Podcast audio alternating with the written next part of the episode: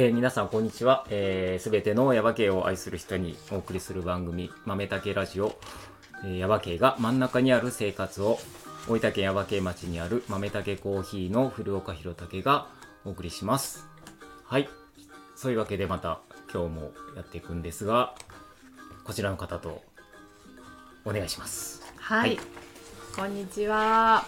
えっ、と前回のですね上原一作さんのことでちょっとやっぱ言い残したことがあったので 冒頭で。いやなんかその前回一作さんのお話を聞いて家に帰りながら思ってたのは、うん。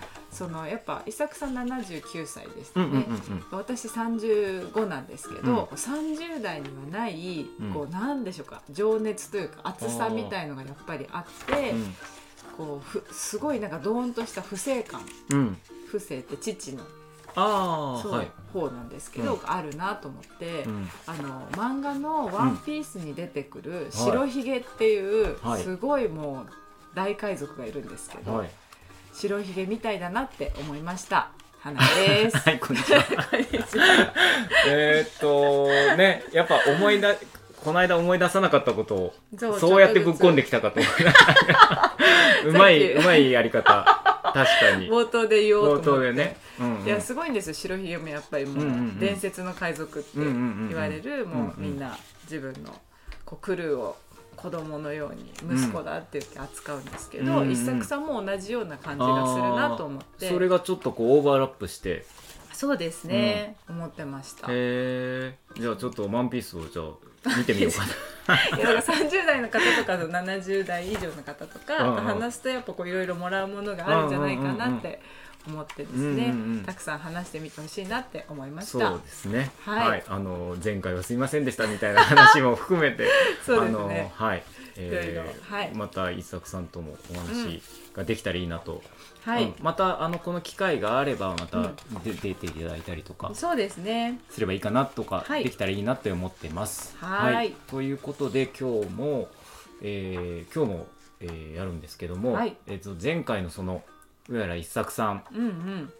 からのはい。紹介っていうか、まあ、流れでそうですね。もう、あのーこちらの方に今日は来ていただいてます。はいえーご紹介します。えっ、と鈴木鈴木武久さんです。はいこんにちは。こんにちは。はあよろしくお願いしま。ますすよろしくお願いしますはい、あのー鈴木さんです。あのーえっ、と上原一作さんと同じ集落にお住まいで、隣同士。隣もう、うんうんもう隣っていうかさ、おー い多いって 叫ばないと聞こえないぐらいの遠さで隣の。思い出した。そうですねもう俺一個また思い出したことがあって、そうだ。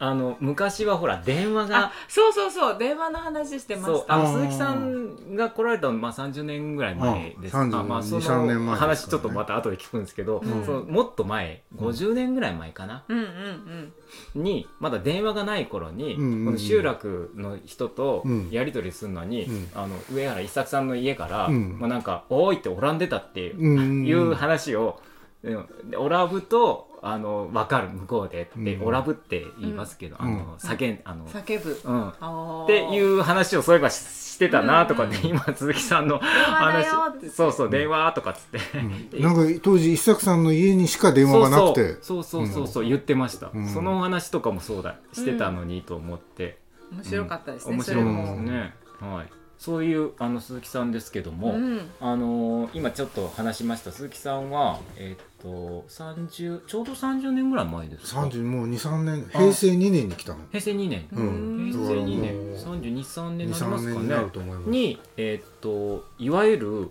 もう移住ですよね、うん。いわゆる、えっとね、うん。ちょうどね僕が来た時はバブルの真っ最中。はいはい。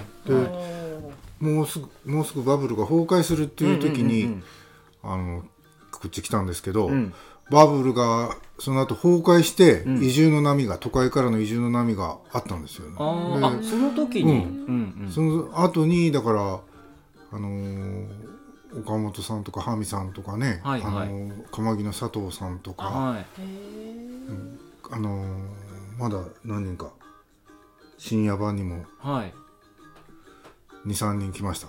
うんうん。でバブル崩壊後の移住の波がね。うんうんうんでその後またコロナとかでまたはい。移住の波があったりね、うんそうですね。まあその移住のまあ耶馬渓の移住の祖みたいな。そうですね。先駆け。先駆け？はい、うん。そう。でもあの下郷はね、うん。あの歴史的にはその戦後の開拓で、はい。あの釜木に入ってきたりとかねね。もうずっとその外外かうんらうん。人を受け入れるという素地がなんとなくこう社会、そこにありましたね。うん。そうんうん。下郷っていう地域社会の中には外から人を受け入れるっていうなんか歴史がずっとあるみたいですね。そうですね。うん。割とだから外から来た人に対してオープンなところは他の地域に比べたらあるかなっていうふうには思いますね。ある。と思います、でその流れを引き継いだ引き継いだわけじゃないけども、うん。鈴木さんもそれは知ってて来たんですか？いやいや下郷は？僕は知らなくてね。あのーそもそもその下郷にこうね行き着いた感じって自然食通信っていうのが当時あってね、うんうん。でそれに僕関西にその時住んでて、はい。あのどっかでまあ田舎暮らしをしたいなと、はい。で自給自足を基本にしたの、あのー生活をねしたいなと、うん。こそ子供育てるのは田舎のうん。自然の中で育てたいなとか、うん。ずっと思っててね探してたんです、うん。うんうんで僕自身はあの小倉出身で、はい。両親も小倉にまだその時はいたので、うんはいはい。小倉もし何かあった時に、うん。すぐパッと帰れるようなはい。九州北部や山陰とかでずっと土地探しをしててね、であの自然食通信にあの入植者求めますっていう広告がね山国町が当時あの梨団地を開拓して、はいはい。そこに入植者を募集しててはいはいはい。それであのそれを見に来たんですよ。えじゃあ最初は山国に来た。山国に来て、梨あ梨をやろうと思って来たっていうよりは、うん。まあとりあえずそう見に来たみたいな感じですか、うんそうそうそう。あでまああのーすごいちゃんと、ま、山国町がね、あのー計画を立てててね、うんなんぼ借金してうん土地買うて、ーうんうん。で何十年ぐらいしたらこんぐらい収入がありますよみたいな計画が全部こうきちっとそれを示されてね。はいはい。でも自分はそんな農業をちょっとしたくないなと思ったの。うんうんうんうん。農薬も使わなあかんし、はいはい。観光農法だったし。なるほどなるほど。あその計画がそういうやつだったんですね、でいや自分は有機農業したいんだっていうふうに言ったら、うん。いやあんたみたいな人がねもう実はうん。この山国にも来て生活してるんですよって入植してるんですよって、はいはい。それを紹介してくれたんがあのた滝川さん。ってはい。うん。で滝川さんのところにお世話になってなるほど。あの一晩お世話になってねいうん。ろいろ話を聞いたりして。あそれからたびたび滝川さんのところにあの盆や正月の時にー家族であそういう流れなんですね、来るようになったへえで滝川さんはね当時その80年代を読む会っていうのはい。を何人かでこうやっててね、80年代読むかうん、80年代という雑誌が当時あってすごい斬新な雑誌だったの、はい。それが僕が住んでたところを拠点にした出版社が作っててね。すごい面白い。今読んでもすごく面白いそれはあります？あうちにもあるよ。あなんかぜひ見せてもらいたい。なんかそんな話聞いて。へえもう無農薬のこととかね、はいはい。それから体のこともうあの薬使わないでちゃんと体治してやっていこうよみたいな、はい。等身大の生き方みたいなことがをスローガンにした雑誌へえ出ててねそれを読む会っていうのがあってね。であの中島信夫さんとか田崎はい。さんとかねはい。檜山町の人も一緒に参加してたみたいで、それであの「いや実はこのこういう人が来てて、うん。空き家探してるよ」って。うん。言ったらなんか檜山町に一軒あるよっていう話で、うん。今の住んでるところを紹介してくれた。そういう流れ。そう。だから全くあの下郷農協とかそういうのことじゃなくて。関係なくき来てきたの。たまたまそんな流れでそういうふうになったっていう。で来たらあ有機農業やってる農協があるんだっていうことを知ってね、まあちょっとびっくりしたんですけど、なるほどね。でもうすごいはしょって今に至るって感じなんでしょうけど でもそのでもでも来てからがまたねいろんそこからの話ってちょっとは僕もなんかまあ鈴木さん本人に聞いたりとかもあるかもしれないし、まあ、ちょこちょこ聞くこともあるんですけどなんかすごいいろいろねあの大変な感じ思いをされたっていうのはちょっとは聞きますけど、あ大変な思いっていうかね、うん、えっ、と僕が来てすぐあの台風19号っていうのがあってね、平成3年ですよねだから結局、で屋根が飛んでしまって、ねそう。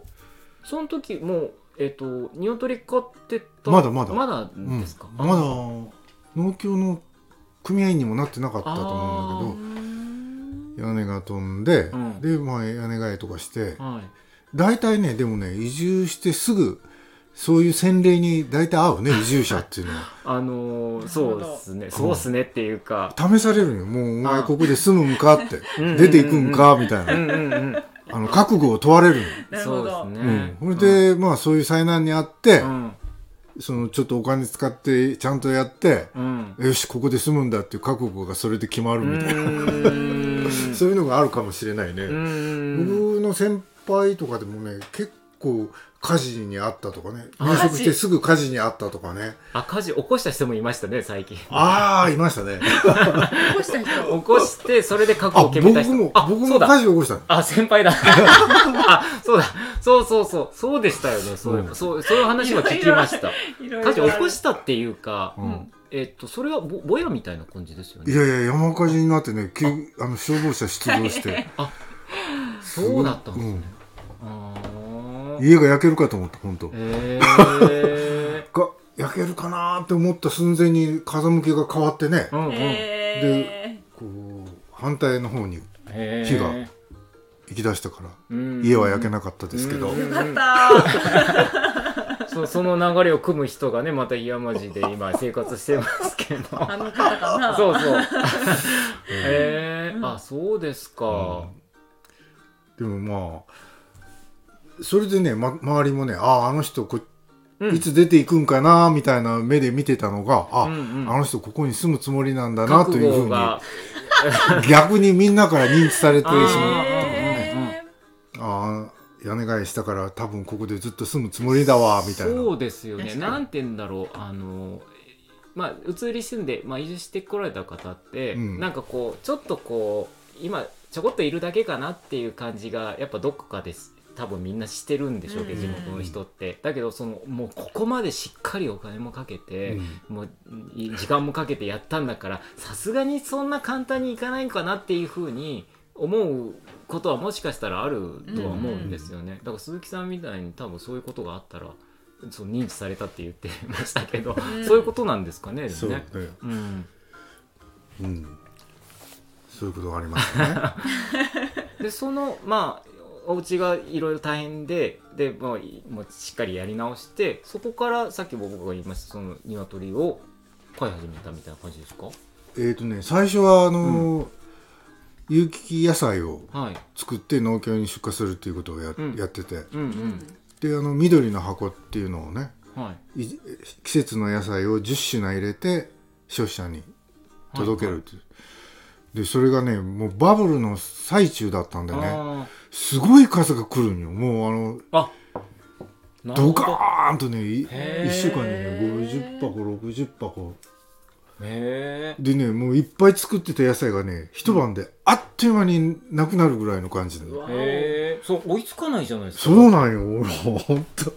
それ。どうしようみたいな感じになって。へえでもねそれがガクンガクンガクンとこう減っていく体験をしてね。崩壊。うん。あああそれがバブル崩壊だったんだって後でわかるんだけど。へ本当にこう5060あった注文数がうんうん。次の週には30ぐらいになって、ー。その次には20にえそんなになって急激に？うん。なんか目に見えて減っていってね。こうこの調子でいったらもう野菜だけで全然いけるって思ってたところにそんな感じになっちゃったみたいな、まあほいでまあその素人に毛が生えたような状態だったからね。うん。本当にこうまかないきれないっていうかね、うんうん作りこなさんっていうか、うんうんうん。そういう感じだったんで。野菜は今までこうずっと作ってらっしゃったんですいや作ったことなくて。かあ全然ゼロの状態で来られてってことですか、昔ねあの大山と紫陽花村っていう共同体にいた時にはい。あのちょこっと野菜作りをしてたんだけど、うんそれは家庭菜園だったからね。やっぱ売るってなると初めての経験だったへえでえーっとまあそれで野菜を作るんだったらその有機肥料もいるうんうん。し当時釜木のあの高川さんのところに鶏粉をいつも取りに行って、あー。で施して作ってたんだけど、うんうん。まあうーん冬場野菜がなくなったりとかね、はい。春の春先野菜がなかったりとか収入を安定するさせるためにはその下郷農協のスローガンなんだけど「ん有畜複合」みたいなね、はいはいはい。あのそういう経営がいいんじゃないの？みたいうんうん。なアドバイスを受けて、うんうん。で当時まだあの卵生産者小規模だったらうんうん。受け入れますみたいな感じだったんで、じゃあ平飼い養鶏やってみようかな。なるほど。そこからそういう流れで。まあだから下郷農協にじゃあどんどん関わっていくようになって、うん。その野菜もそうなんだけどもその今言ったその有畜複合系っていうのも、やっぱ理念としてはこう掲げてるやつだからそこにもやっぱり一緒にうんそれはすごくあの納得できたしね、うん。うんそういう畜複合のうん。小規模経営で消費者とつながって経営,、うん。うん経営を安定させていくっていう、うん。うん。うん。あの最初に出た滝川さんがねはい。あのそういう感じだった移動僕いろんな人移住したいろんな人をね、ん見て回ったんだけど、うん。みんな移住してきたけども生活がね大変だと、うん。うん。現金収入を得るのがやっぱうん。苦労してるっていうのが、あのみんなネックになっててね、うん。で滝川さんはその日田の駅前に行って、はい。私の作った野菜を買ってくださいっていうビラをこうまいたの。そしたら最初10人ぐらいがうん。それに、あの応募してきてくれて、うん。その10人ぐらいに配達するうちに「あ野菜美味しいから」っつって、うん。うんその人たちがまた仲間を広げていってうん。30件ぐらいになって食えるようにな食えるようになったよっていう。で僕それがモデルだったの。なるほど。あ俺もそういうふうにやってみようと思って。えあの滝川さんえっ、と鶏も飼ってらっしゃったんですよそうそうそう。ねなんかでそれ豚も飼ってたのあ当時。豚も飼ってた？あのーすごいな。農農協に出荷する豚を、へえあそうなんですか、うん、えお一人でされてた？いやいや夫婦で、うん夫婦二人で。うん。でも二人ですごいだから小規模だよ、うんうんもう鶏も小規模、うんうん。豚も小規模、うん。そういうそ感れそれがモデルであこれはいいと、うん。こうやってやるのがあって。じボタン百姓でややるやってると、うん。あの自給用の米と、うん。であとは野菜作って、うん。で鶏と鶏まあ鶏中心やけどね、うんうんうんうんうんへえそういう感じで経営してるから、うんうん。僕もそうじゃあそういうふうにやってみたいなとうんう思って、ん実それが際それで。移住する時の唯一のき モデルというか希望だった。で実際それをやったわけじゃないですか、うん。でそそれでこうまあうまく回ったっていうか。うん。まあうちあの連れ合いがね、はい。あのー農家出身でねあであんまりそのの田舎暮らしとかいうのにね、うん。幻想を抱いてない人でね農業とかいうの、はい。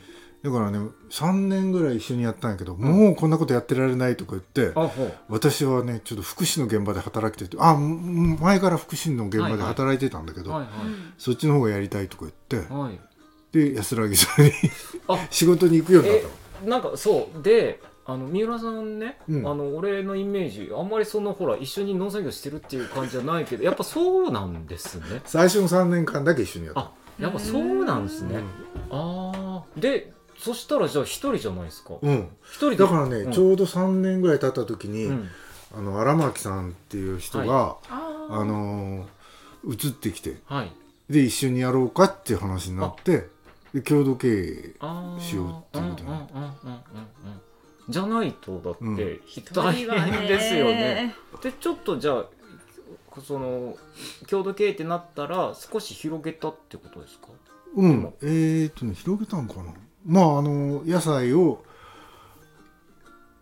半々。うん。鳥も半々でやっていこうっていうふううにして、ーん。そしそれででもまあひ人数がいるからなんとかなる感じですうんでもまああんまり経あのーなんていうかね収入的にはうん。それがあるから大丈夫っていう感じじゃなくて、うんうんうん。うちは連れ合いが仕事に行ってるからなんとかやってあー。子育てできるわみたいな感じだったけどね。うんうんうんうん。へえそのまあ鶏もその野菜もまあお米もそうですけどそれをやってでやっぱでもなんか集落の人と一緒にこうやるっていう感じじゃなくってなんか鈴木さんそのほらえっと人手っていうのはどうそのどういうふうにしてやってたっていう感じなんですか？そのもうほうーんとね人手というかねあのずっと僕はあの学生時代にね、うん。あの韓国にボランティアにずっと行ってて、はい。えーそのグループボランティアグループが鈴木が田舎に行ったからちょっと見に行こうよみたいなはいはい。感じで、あのー夏休みとかうん。秋とか、うんうん。ゴールデンウィークとかにうん。まあ手伝いに来るとかー遊びに来るっていう感じで来ててね、はいはい。その人たちをまあ毎年毎年来てからずっと受け入れてて、あなるほど、うん。で、えーそのうちその九州の方にも学生グループうん。が誕生して、うん。その連中もこう、うん。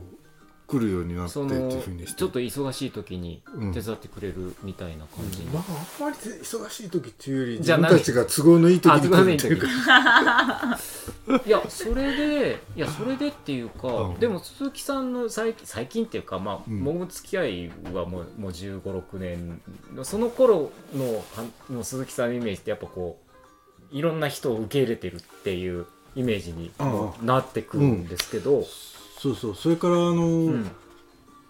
もうでも僕後半になってからですけど、ん。ウーフっていうのを、ウーフね。うん。うん。えー受け入れるようにしてうん。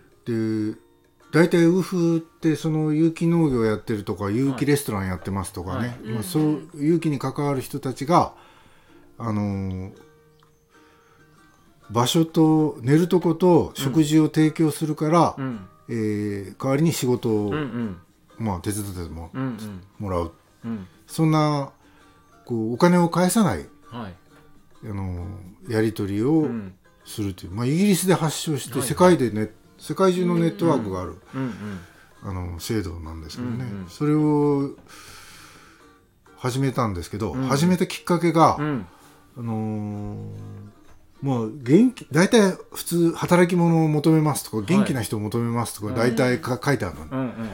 でやっぱり僕がやっぱあのー気にかかってたのは、うん。当時やっぱ引きこもりの人とかね、はい。ううつ的な人とかがなんとかこう農作業を通して元気になっていってもらったら、ほうそういう手助けをしたいなと思ってて、うん。であのー元気な人も結構ですけどう、んううつ的な人とうか、ん。引きこもり気味の人も受け入れますようんっていう風にして、うん。うんウーフを始めたんうんうですよ。んそしたらやっぱ最初ねすごい引きこもりの人とかが 来てね。う んなるほど。はあのー昼夜逆転状態なのね。ああの来た時。い農作業どころじゃなくないってことですか？農作業を一緒うんにできない農作業どころじゃないあまず生活をちゃんと立て直そうねみたいなとあころから、うん昼夜逆転を戻していく。うんうん。うんそういうのを一緒にこうずっとこへうで ちょっとずつできるようになったら、うん。あまあお昼起きれる朝起きれるようになったらちょっとうん。の、農作業やってみようかみたいなえさん最初来た人がね3ヶ月ぐらいいたんですけどね、えうん。もうあのこっちが病気になってねあの咳が止まらなくなってね。なんで風邪ひいてるんだろうと思って風邪が治らないなと思ってたらその彼がちょっと実家に帰ってきますって帰った途端にピタッと咳が止まってね。はい。でああこれ精神的なもんなんだと思って、そうなんですか？いやーね一人でね一人でその時も見てらっしゃったってことですね。まああのー奥さんは仕事から帰ってからうんうん。うん。食事作ってくれたりとかね、あーあるんですけど。まあそういう感じですね。いや、そのウーフのね、うん。受け入れをこうしてる鈴木さんっていう、うん。俺は最初はそういうイメージで。でやっぱたくさんまあウーフだけじゃないですけどいろんな、ね、若い人、まあ、学生うんさんがこういっぱい来て、うん。で忙しい時にこう来るでしょ？そしたらなんか鈴木さんがみんなのその若い人たちを連れてうちに来てくれるわけ。であのみんなでこうコーヒー飲みに来てくれてっていうのがもうもういつも恒例になっててゴールデンウィークとかね、うんうん。あのまあ、田植えの時期とか、まあ、稲刈りの時期とかっていうのを大体そうやってもうあまた今年も来たんだねとかって言って、うんうんうん。あのいうのがあの結構ずっとそういうイメージがずっとあってだから鈴木さんってすごいそういういっぱい受け入れを さされてる人っていうね。うん。だから花江ちゃんもそうやって、うんうん。今それからこれからなんかそんなこともそうですね。ちょっと考えてる、うんううん。んしたいなって思います、面白いですよ。あのねウーフはね僕あの1年間は引きこもりの人がずっと来てたんだけど、うん。それから全然あの元気な女の子とか、それからあの外国のねマッチョな外国人が 来る来るようになって。うん、すごく面白かったな。やっぱいろんなこう文化がね混じうんるとまた、で来てくれたらあのうちの国の料理をちょっと一回料理しますからとああかいいっすね。やってくれたりね。そはいいですね。なあやっぱじゃあすごいこういろんなところから来る感じです、うんうん。そうそうへー。東洋の人もいいるしいたし、うんうんえーアメリカヨーロッパはね、うんうんうん。各国料理を。うん。ねえ。なんかサルディナスの先に行ってるよね。本当ですね。あら。各国料理食べれる。多国籍料理。へえね、なんかその引きこもりの人たちとかもね本当農作業したりするとうん。元気になるっていうから、それもいいなって思うけど、うんうんやっぱねこうなんか工夫もいるんだろうなって今鈴木さんの話を聞きながら、やっぱ思ってました。いろいろまあ苦労された、ね、そう昼夜逆転ってなってるとね、うん。いいんだろうなとか思ったりして、うんうんあのねそのその引きこもりの連中がね、うん。1年間は来てたけどそれからぱったり来なくなったのはね。それは僕あのさっきあの病気になったって言ったじゃない、うん。はいはい。であ自分はやっぱりこれはあの自分がもうちょっと動じないような人にならないと、うん。うんこういう人たちのお世話って無理だと思ったの、助けようとこう手を差し伸べて、うん。一緒に溺れてしまうという、ああなあるほど。ー なるほど、うん。それでうん、僕あの瞑想を始めたんだそうだ。ヴィパッサナうんうん。瞑想お子様とかね、その話もある。あそうそう瞑想するようになって、はいはい、あそこがきっかけなんでうん、すか、1年ぐらい経つと、うん。その受け入れますよ。あのも文字文章は変えてないのに、うんそのこっちの波動が変わるとうんつながる人の波来る引き寄せる人の波動もうん違う波動の人たちが来るようになったの、それは本当不思議だ体験だったの。びっくりした。への、ー。いやあるでしょううね、ん、だからね自分の波動が変わると出会う人が変わるんだなということで、うん。その時に身をもって体験した、そのいやそのビパサナのことでね。はい。あのあんまりそのリスナーの方そん、えー知ってる知ってるっていう人すごい少ないかもしれないですけど、うんうん。でも俺もじ正直全然知らなくって、うんうん。あなんなんなんだろうとかって思ってたんですけどなんかうちのねコーヒー豆買ってくれてるお客さんで「あ私やあ鈴木さんしてます」みたいな。あへー。人が、まいいたり。それはあのヨガの方の瞑想だと思うんだでけど。で最近も、うん。あそうヨガだ。うん。で最近もね実は一人いらっしゃってあああちょうどこのあの運用橋を、まあ、あ。コーヒーの注文があったんでうん。入れてで鈴木さん書かれてるじゃないですかそのなあ名前とかあ記事書かれてるかあらそれを読んであ鈴木さんだ鈴木さんとこうつながってるんですかみたいなこと があって そう。いやなんかすまさかの。だからその波動がのうちにもこううんうんうんうん。来てそこからまたお客さんの方までこううん行ってるみたいななんか今の話聞いててそうなのかなって一瞬思ったりもしたんですけどなんか。うんうん。あると思い本ます。当に引き寄せるんだよね。多分、うん波波動で引き合うから、うん。自分の波動が変わるとひ寄ってくる人も変わってくるっていうのはね、うん本当に不思議な体験をさせてもらったなと思う、そこからこう全然変わって安安定したっていうかその例えば咳も出なくなったとか。ああせ席はもう出なくなったし、うん。あのーまあ、す大体そういう人がもうあんまり来なくなったからね本当に。面白いですね。面白いなへーもう文章を変えてないのにっていうのがうね、んうん。何も書いてないけどこっちのその気が変わったからそうういうふうになっ、ん。そしたらねあの文いろんたくさん文章を書いてる中で関心を持つところが変わ変わってきてうん。あ気候とか山歩きもしてますとかね炭焼きもしてますとかいろいろ書いてる。そっちの方にフォーカスして人が来る。ようになったの不思議。面白いですね。ね面白いね。ねそれがまた豆たけコーヒーにもこうそうそう。そしたらまたそれがまたお客さんのとこにも行って、うん。花江ちゃんのとこにも行って今度は花江ちゃんがまた今度、鈴木さんのとこに。杉行ってさん。あぐるっと回って。ぐるぐる回って。でもそうやってねちょっとずつこう広がっていくんだろうなって思います。同うん。じ思いの人のところへ。うんうん、でも今のこういう話を鈴木さんから聞いた花江ちゃんも、うん。やっぱちょっとやろうかなみたいな。ビパッサナですか？リパッサナもそうだけど、うん。あのもうウーフもそうだけど、ウーフはねそうですね、ちょっと興味あって。ビパッサナは前から知ってて、うん。友人たちは行ってたので行ってみたいなって思いながら、うん。九州に引っ越してきちゃったので。あ向こうにいる時にいる時もう関東にいる時に、うん京都とかうん千葉とかに確かあって、センターが、うんうんそこに何友達たちは行ってたので、うんうーん気になるとか思いながらあじゃあ今度ぜひ一緒にあ行きます鈴木さんはいや鈴木 さんでも絶対もう行きますもんねだってね。うんもう今行ってない。あ今行ってない。はもうヨガの瞑想をしてるから。なるほ違どうのに。うん。へえなんかでもビッパッサナも呼吸法みたいな感じですかね、うんうん。鼻呼吸してみたいなのを聞いてて、うん。なんか私も今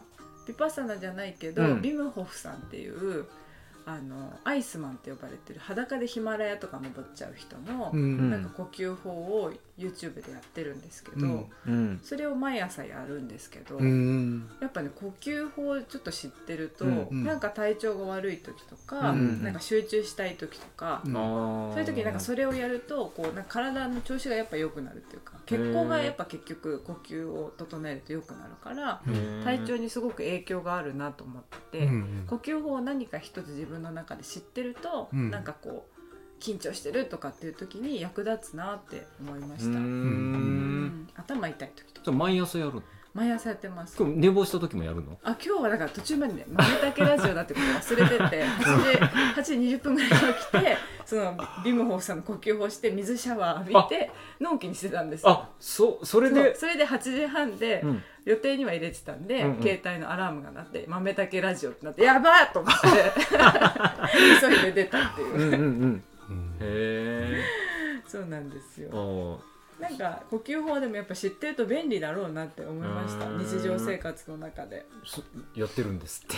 そうなんだねちょっと違うやつですけど、うんうんうん。ね。鈴木さんは今ヨガの瞑想。あのーやっぱ僕らあの心の中がね、うん。あのー現実を作るというかね、うん。あのだから大体心にこう振り回されてるうん。場合が多いよね、そうですね。だからビパッサナーってなんか観察するっていう意味らしいけど、うん。要するに呼吸に戻って心に振り回されてる状態から呼吸に戻って心を見る、うん。そうすると心に振り回されない、うん。そうするとそのねパニックになって現実がもうぐちゃぐちゃになっていくようなところをこう踏みとどまって、うんあの冷静に見られるというか正しい選択ができるっていうか、うん。そういう意味ではねあの心を整える。うん。うんで、まあ、生活も整う。うん。うんそういう意味ではあのね瞑想とかその呼吸法とか毎日続けるというのはすごく大切なことだなというふうには思ってますね。そう思います。すごいうん素晴らしい。なんか整 整った感じがあるなんか。なんかもう今日今日のこの最終的にこのラジオも今なんか整った感じ この回がね落ち着いた感じ。もうわーってわーって盛り上がったけどでもなんか今こうスーッとした整った感じがはいあって、あちょうどいいちょうどいいはない。とかって思いました。ありがとうございます。はい。ちょっとえっ、とすごいいろんな鈴木さんのお話。いや面白いです。面白いお話聞けて、まだまだこれ聞きたいことがたくさんあるんですけど、今日また次回それは、はい。あのーお話伺えたらなと思います。今日は一旦この辺りにはい。しようかなと思ってますんでまた次回も鈴木さんよろしくお願いします。お願いします、はい、ということで、えー突然終わりますけども今日はこの辺りにしたいと思います。は、はいいありがとうございました。ありがとうございましさた。この番組はコーヒーが真ん中にある生活を豆たけコーヒーの提供でお送りしました。